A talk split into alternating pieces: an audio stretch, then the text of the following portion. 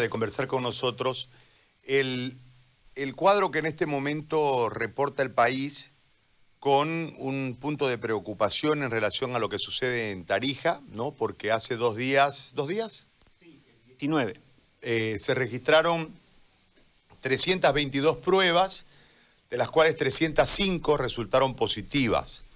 Eh, lo que está sucediendo eh, en Oruro con una ausencia de pruebas, la situación de, de La Paz, que es altamente preocupante y en un ascenso vertiginoso.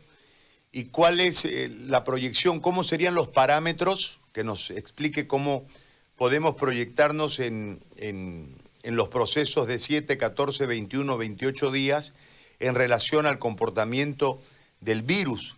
Eh, y este, esta situación que es altamente preocupante desde el punto de vista de salud, que en este momento ha introducido, producto de la falta de estrategia y la política errada, una suerte de elementos ya de desesperación desde el orden económico, que lógicamente mantienen en, vilo a la población y como un, oscurantismo estadístico, por decirlo de alguna manera, porque no hemos logrado establecer, eh, no hemos logrado alcanzar eh, el nivel de, de contagio versus el nivel de pruebas, los que eh, nos hace simplemente, como conversamos el sábado, si no me equivoco, el viernes, con eh, el ingeniero Usín, este, eh, una, una proyección que puede quintuplicar, ¿no? O cuatriplicar al menos el número en este momento. Desde ese marco yo quisiera una explicación, doctor, precisa, si es posible, eh, de, cuál en realidad desde estos elementos nos marca la situación en este instante y la proyección rumbo a lo que nosotros suponemos puede mm, registrar picos en sitios donde no han habido picos y puede generar oleajes nuevos en lugares donde ya han habido picos. Ese es el marco de consulta para que usted nos oriente. Le agradezco, doctor. Muy buenos días, José Gary. Como siempre, es un gusto estar eh, en tu programa. Saludos a toda tu audiencia y sobre todo a todo el personal que sigue trabajando eh, por informar a la población en lo que viene a ser la pandemia, tratando de hacer lo más real posible los datos que nos reflejan y sobre todo en el campo operativo.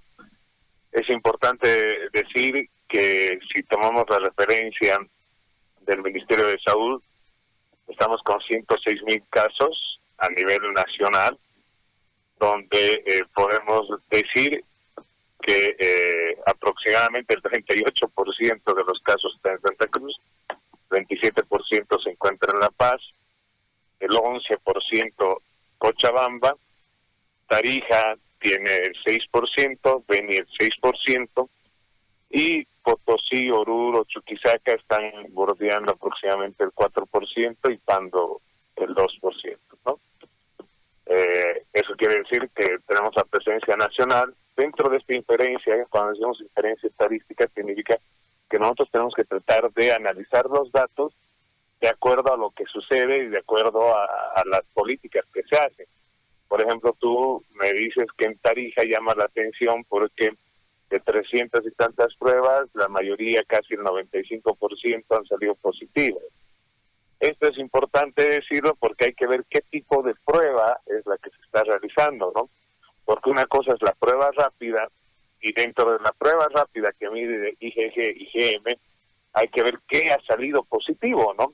Porque no es lo mismo que te salga positivo la inmunoglobulina M que te salga positivo la inmunoglobulina E. ¿Por qué?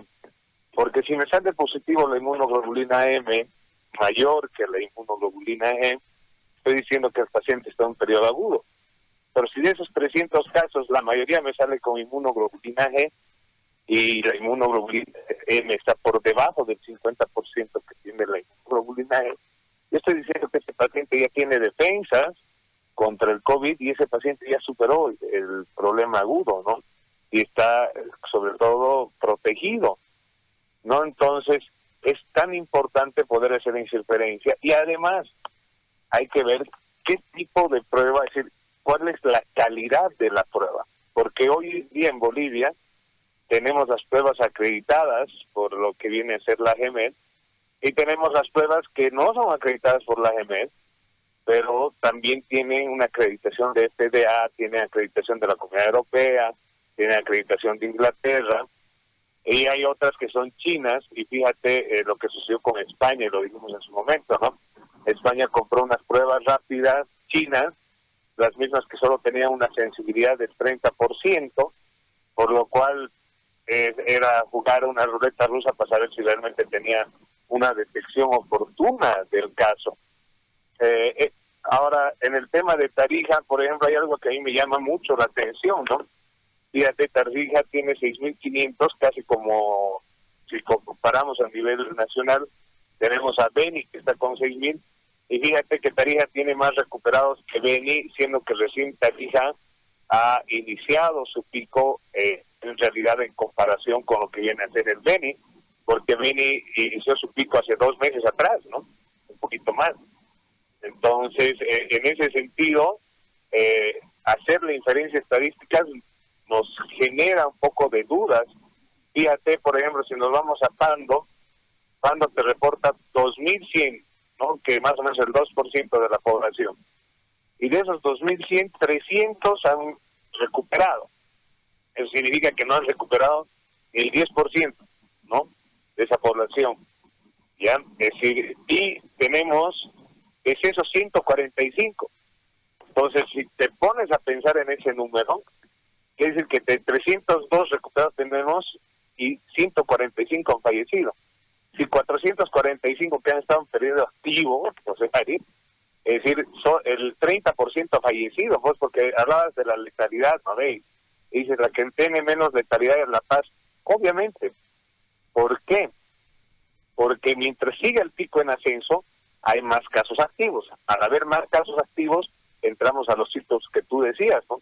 Es decir, cada activo no es que va, tengo un activo el día y mañana se muere, no, el activo en 14 días va a desarrollar claro, y cuando entra en el día 14 va a tener problemas.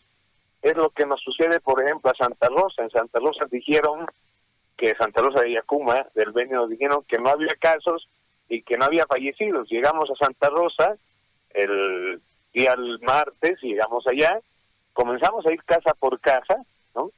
Y en la revisión casa por casa hay pacientes complicados, ya comenzaron a ver los fallecidos. Es decir, ya comenzaron a ver casos que ya se complicaron en casa, que comenzaron a dejar de respirar y tuvieron problemas.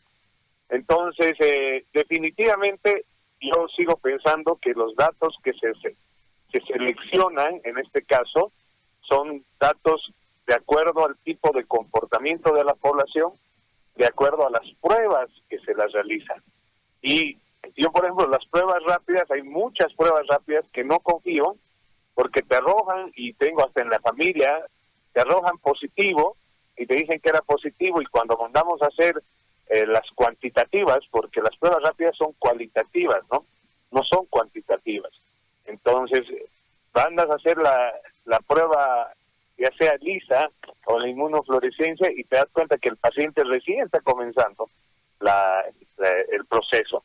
Entonces, eh, es muy complicado hablar de reactivos en este sentido, porque hasta en el tema reactivos tenemos diferentes controversias y debates, y en el nivel operativo, pues eh, se, se muestra la diferencia. Yo tengo pacientes que en Santa Rosa, por ejemplo, utilizado prueba rápida que está acreditada por Inglaterra y por la FDA, y hemos sacado positivos, gente que ya ha cruzado, pero cuando han hecho la otra prueba, la prueba que hace el sede de, del Beni, salía negativo. Entonces, hay, como digo, hay un uso indiscriminado de las pruebas sin la certificación correspondiente y además por el tema de los costos, ¿no? Es decir, hay una variedad en esto de las pruebas rápidas por lo cual yo no me baso en las pruebas rápidas para iniciar tratamiento y eh, eso nos demuestra, todos los indicadores nos demuestran que el sistema de salud está llegando tarde, llega tarde a los pacientes que están cruzando el cuadro social.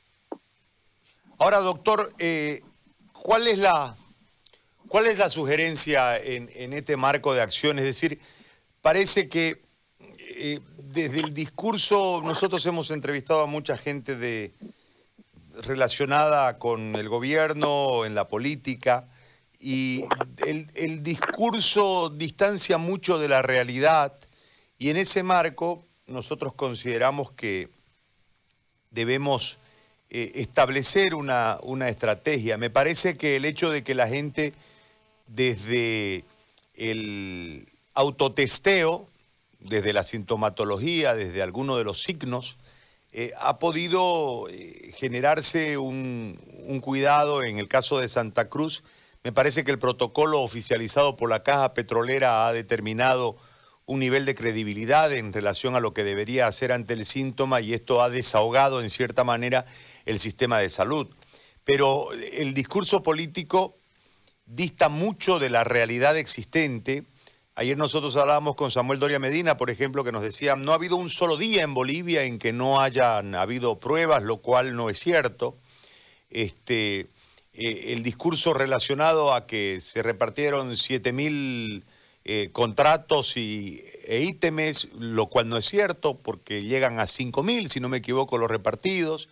Es decir, entre el discurso y lo que se hace desde el aparato que maneja la salud, hay una distancia muy larga se prometen en el caso cruceño 5 millones de barbijo y ayer llegan uno, llega un millón y eh, este, quedan 4 millones dando vuelta y la gente se queda con el millón que dieron. O sea, hay una irrealidad que permanentemente y a través de la repetición mentirosa genera una falsa sensación. Eh, yo insisto en que nosotros estamos solos, es decir, los ciudadanos no tienen la protección de su Estado. En ese marco, ¿qué se debe hacer? Eh, los esfuerzos individuales, en el caso de Fegabeni, por ejemplo, y otros entes venianos, lograron aplacar en cierta manera lo que estaba sucediendo en el Beni. Pero también hay otra, otra cuestión que tiene que ver con, ya no había más quien contagiarse, ¿no? O sea, el, el nivel llegó al punto máximo, no había más ciudadanos para contagiarse y después de subir tiene que bajar. Entonces, tenemos que resignarnos a eso ¿O hay posibilidades de revertir este momento desde el punto de vista netamente técnico? Mira, José Gary, eh, tú ves eh, los indicadores del sistema de salud y podemos decir que la sociedad organizada y el sistema de salud organizada de Santa Cruz ha revertido la realidad del gran problema en salud que se ha dado en todo el departamento de Santa Cruz. Santa Cruz puede decir hoy día y tener el orgullo de decir que tiene de todos los captados el 60% y más, casi 72% de recuperados. Si pones el tema de letalidad, también estás hablando que estás aproximadamente entre el 3 al 4% de los casos confirmados. Y te puedo apostar que estos casos recuperados, te puedo apostar que los casos recuperados no son los reales en Santa Cruz. No, no son los reales hay mucha gente que el sistema y muchos médicos que han participado en Santa Cruz que no solo han hecho atención en el sistema público y en la seguridad social, sino que han hecho atenciones a su entorno, a familiares. La radio ha participado, es decir, y esto es bien importante, yo tengo pacientes en todo Bolivia y te llaman y te dicen estoy utilizando tal protocolo, estoy haciendo esto, hay médicos que nos llaman, que coordinamos entonces el sistema de salud ha tenido que reaccionar con lo que tenía. Y con lo que tenía Santa Cruz en este momento se puede decir, se podría decir que ha podido eh, parcialmente subsanar el gran problema que se vino. ¿no? Ahorita lo, eh, lo ideal en estrategia, como tú decías, sería hacer a toda la gente en las viajes, ver qué tipo de defensa tiene, qué defensa ha generado y cuánto ha sido la penetrancia, porque las pruebas rápidas eran el inicio de la, de la pandemia para detectar oportunamente a la gente. Hoy las pruebas rápidas ya son algo más selectivo para saber si la persona ha salido o no ha salido del cuadro, porque ya no es para el inicio del cuadro. Las pruebas rápidas están. En Bolivia, y hay que ser muy sincero en este tema, en Bolivia nos hemos aplastado en salud, porque la política ha ido y ha precautelado más que la salud. Que nos digan que hemos tenido reactivos oportunos, eh, el director del FEDES nos ha dicho, señores, tenemos la capacidad de 3.000 días. Y 3.000 días, Santa Cruz tiene 38.000 casos. Es decir, han trabajado 12 días nomás los de los que han hecho la, las pruebas. No. Entonces, todo ha llegado tarde, los costos se han, se han, han variado, y hasta lo vuelvo a decir, es decir, hasta en el tema de reactivos para el tiempo real, para las cosas, siempre han tardado. Y después nos salen a decir, por ejemplo, que había una denuncia del tema uruguayo, y esto quiero ser bien enfático, donde dicen que por la certificación de calidad no calificaron, sí, pero el precio era el doble. Entonces, estamos yendo por precio, cuál es el interés en realidad en el manejo de los reactivos. Definitivamente, ¿qué ha podido, cuando digo capacidad de reacción, quiero que me entienda la, población y tú, José Gálvez. Ha habido a gente que se la ha tenido que tratar como si COVID, eh, si fuera COVID, sin saber si era COVID. Hay mucha gente que se le realiza la prueba rápida y ha recibido tratamiento con acitromicina, con diferentes protocolos, con médicos asistidos desde el Brasil, porque por ejemplo ahí está el doctor Simon, está el doctor Peralta desde España, son médicos que hacen eh, telemedicina en realidad y tienen pacientes al que han iniciado síntomas y les han dado todo el tratamiento, el protocolo de acuerdo a lo que ellos piensan que es lo, lo más importante. Pero ¿y cómo sabes si esa persona enfermó o no? Y yo, por ejemplo, tengo casos de familia y lo, utilizo ahora, ¿no? Así, hay personas que hemos iniciado protocolos solo pensando que estaba contagiado. Y ahora, ¿cómo puedo certificar que esa persona ha, ha vivido el COVID y ha pasado el COVID? La única manera, se llama penetrancia, es hacer a todas las personas, a todas las personas, no el test rápido. A esas personas lo que tenemos que hacerle es la prueba cuantitativa, ya sea la ELISA, o la inmunofluorescencia para saber si tienen defensa. En el caso tuyo, por ejemplo, de tu familia, tú sabes que tus dos hijos tienen defensa, que tus dos hijos han cruzado y han tenido el COVID porque han generado anticuerpos contra el COVID. ¿Quién de esos pueden certificar? Yo lo vuelvo a repetir y eso es un meritorio y hay como ser, a ser claros, hay que ser transparentes. La transparencia en salud, por eso llevamos un mandil blanco. Eso significa que tenemos que mostrar que somos unas personas de honor y que hablamos la verdad. Entonces, en este momento, todos los que dicen que han cruzado el COVID, de todos los que han cruzado, han recibido tratamiento, ¿quiénes tienen defensas y quiénes no? Que demuestren que tienen las defensas. Desde la primera cabeza de este Estado que nos diga, señor, aquí está mi certificado por laboratorios UNA, con prueba de calidad, que nos digan. ¿Por qué te digo esto, José Ari? En Cotel yo tengo dos pacientes de Cotel, ya dos pacientes de Cotel La Paz. A él le dijeron, fue, se hizo la prueba, le dijeron que no tenía COVID. Pedimos la tomografía y en la tomografía tenía infiltrados, tenía todas las imágenes haciendo focos bronconeumónicos de COVID. Y de esos cinco pacientes que les dijeron que no, cuatro fallecieron porque no los pudimos ver nosotros y no llegaron a nosotros. Y uno está vivo. Entonces, ¿Quién te certifica la calidad de los laboratorios? ¿Quién te certifica la calidad de las pruebas? ¿Cómo puede ser que nosotros sigamos pensando que las pruebas son valederas cuando uno tiene un certificado claro y cuando tal vez el interés económico esté por detrás de eso?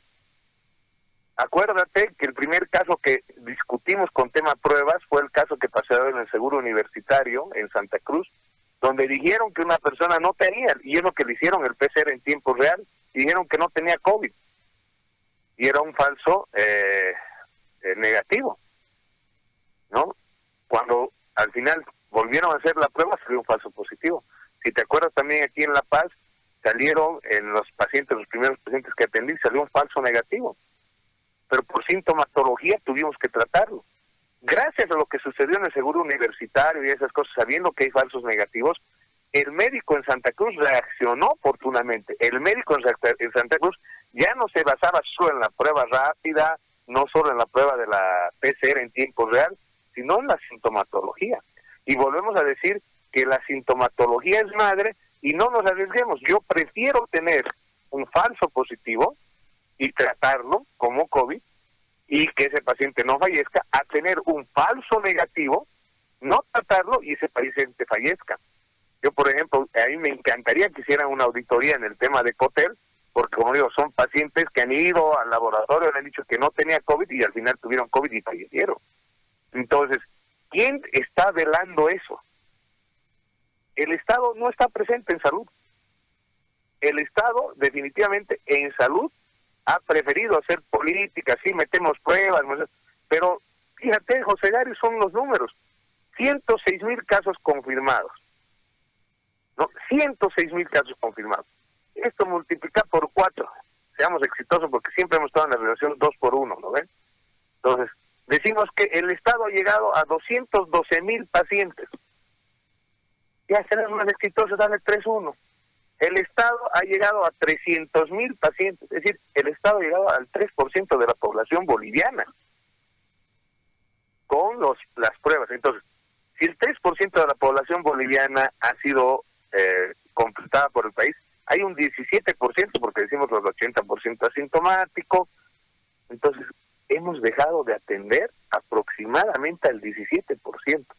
¿Y quién ha atendido a ese 17%, José Gary? El médico, la enfermera, el personal de salud, que ha tenido que ir a, un vecino, que ha tenido que ir a un particular, que ha tenido que ir y, dar cobertura.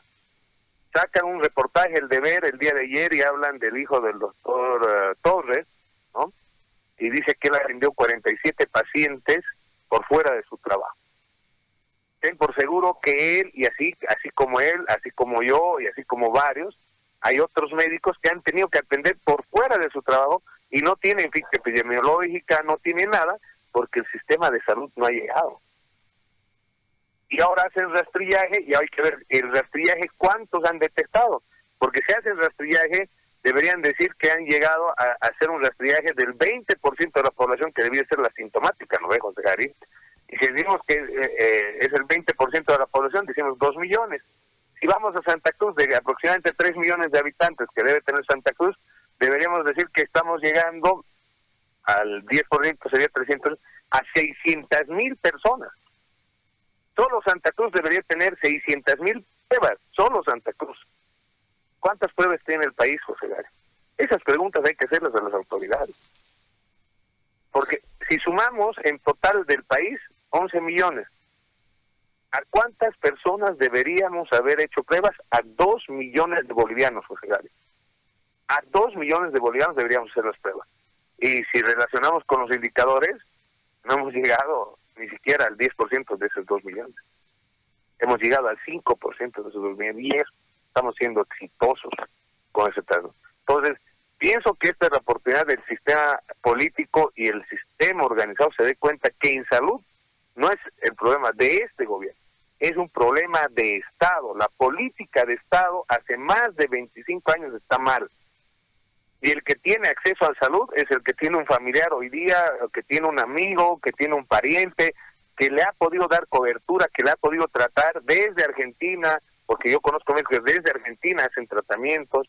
Hay médicos que se han venido desde Argentina. Mire, yo me he encontrado con un médico, el doctor Fernando Balcaza, intensivista, eh, que está terminando su residencia en Argentina, que vino a atender a Santa Rosa desde Argentina. Desde Argentina vino a atender a sus familiares. Entonces, podemos decir que el sistema público, el CEDES La Paz, el CEDES Santa Cruz, es lo que se llama, ha dado la cobertura, ¿no, Jesús Son los médicos, son los profesionales en salud de Santa Cruz que han podido dar cobertura a la gente que necesitaba y que no están registrados en el, en el Hospital San Juan de Dios, que no están registrados en el japonés, no, sino están registrados en su casa. Entonces tenemos que ser serios en esto y como le digo, tenemos que comenzar a ver la penetrancia y ver quiénes han generado defensa y quiénes han sido tratados en casa. Creo que la pregunta en las rastrillas, por ejemplo, hoy La Paz está haciendo, la pregunta es, ¿alguien le ha tratado sobre el COVID?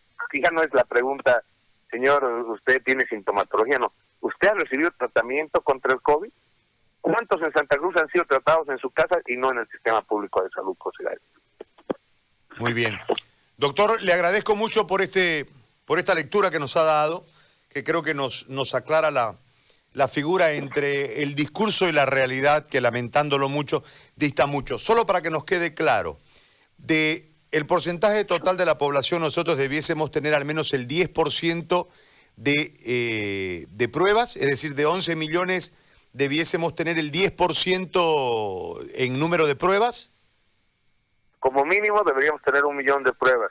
Y si somos exitosos, deberíamos decir que deberíamos haber coberturado al 20% de la población, que va a ser la sintomática según las estadísticas internacionales. Perfecto. Le agradezco muchísimo. Gracias, doctor. El agradecido soy yo, José Gary, como siempre. Eh, quiero hacer un, una felicitación a todos los profesionales. Quiero hacer una profesional, no digo tanto de salud, porque salud nosotros pensamos que solo el médico, sino a todas las personas que están andando, a todas las personas que están ayudando a la gente, porque definitivamente tu radio, la televisión en algunos casos, ha ayudado a que la gente pueda hacer un tratamiento, es decir, un diagnóstico temprano y un tratamiento oportuno, José Gary. Y es por eso que nuestros indicadores en Santa Cruz no hay gente tirada en la calle, no hay gente, no ha pasado lo que ha sucedido en Quito, que ha sucedido en Guayaquil, no ha sucedido eso, gracias a Dios, pero eso es porque la sociedad organizada tiene la preparación de entrar y aunque no queramos, ha hecho una automedicación. Yo creo que hoy la automedicación, el seguimiento, las cosas que han sucedido, los profesionales médicos que no solo se han quedado a tratar en el hospital, han tenido que salir, han tenido que salir de su puesto de trabajo para ir y rescatar gente, creo que han hecho un gran rescate, sobre todo en Santa Cruz. Por eso yo felicito a todos los médicos, a todas las enfermeras, a toda la sociedad organizada y sobre todo a ustedes, porque fíjense, los indicadores de Santa Cruz son los ejercitadores de mejor éxito en Bolivia. Muy amable, doctor, le agradezco. Bueno, el doctor Flores, su lectura. Ahora, vamos por, por este marco.